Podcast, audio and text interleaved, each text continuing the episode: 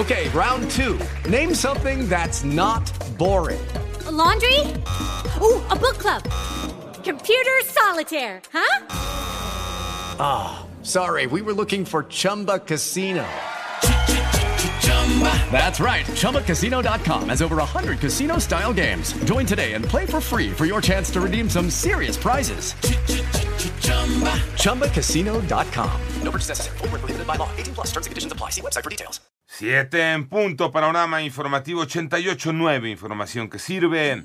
Yo soy Alejandro Villalbazo, Twitter y TikTok, arroba Villalbazo13, viernes 19 de mayo esta mañana, Pepe Toño Morales. ¿Cómo estás, Pepe Toño? Bien, gracias, Alex. Con el gusto de saludarte. Elementos de la Secretaría de Seguridad Pública de Hidalgo detuvieron a cuatro presuntos criminales señalados por la ejecución de seis personas durante un partido de fútbol el domingo por la noche en Atotonilco de Tula. Por otro lado, la presidenta de la Suprema Corte de Justicia de la Nación, Norma Piña, confirmó que envió mensajes, sí, al senador Alejandro Armenta, presidente del Senado, quien respondió que analiza tomar acciones legales. En tanto, un juez de Guerrero ordenó nuevamente liberar al narcotraficante Jesús Héctor Palma Salazar, luego de que lo absolvió de una acusación por homicidio calificado con la que fue reaprendido la semana pasada. Y ayer, Tamaulipas volvió a vivir otra jornada de violencia con horas de tiroteos entre agresores y autoridades de Nuevo Laredo, así como bloqueos en varios sectores de aquella ciudad.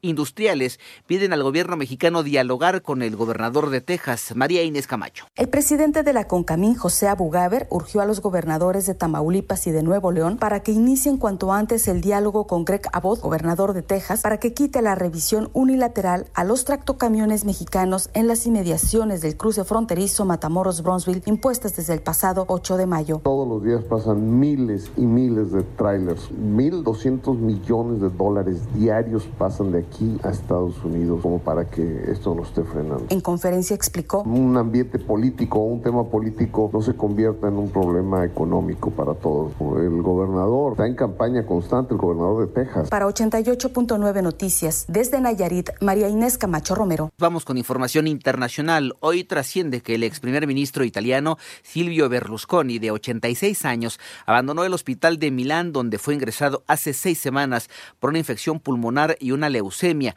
Por otro lado, el gobierno de Estados Unidos anunció que concluyó las negociaciones con Taiwán de cara a la firma de un acuerdo comercial. Esto a menos de un año después de lanzar esta iniciativa que fue fuertemente criticada por China.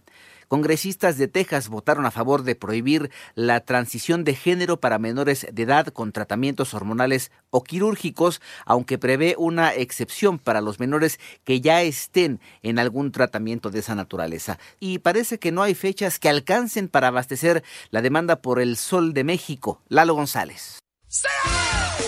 El calendario de conciertos de Luis Miguel marca 60 fechas repartidas en América Latina, Estados Unidos y México, de las cuales 56 ya muestran su letrero de sold out. Allí están las tres veladas que agregó esta semana en la Arena Ciudad de México y las otras dos en Monterrey. En cuanto a las veladas, en la capital recordemos que este jueves se realizó la preventa Santander y la venta general y que en cuatro horas y media se agotaron todos los boletos. Ante esto, los fans de El Sol se quejaron de las filas virtuales. Del 400 mil no avancé ni al 300 mil. Pues no funcionó, estábamos en el número 142 mil. Yo lo más que avanzó fue a 112 mil. Para 88.9 Noticias, Lalo González.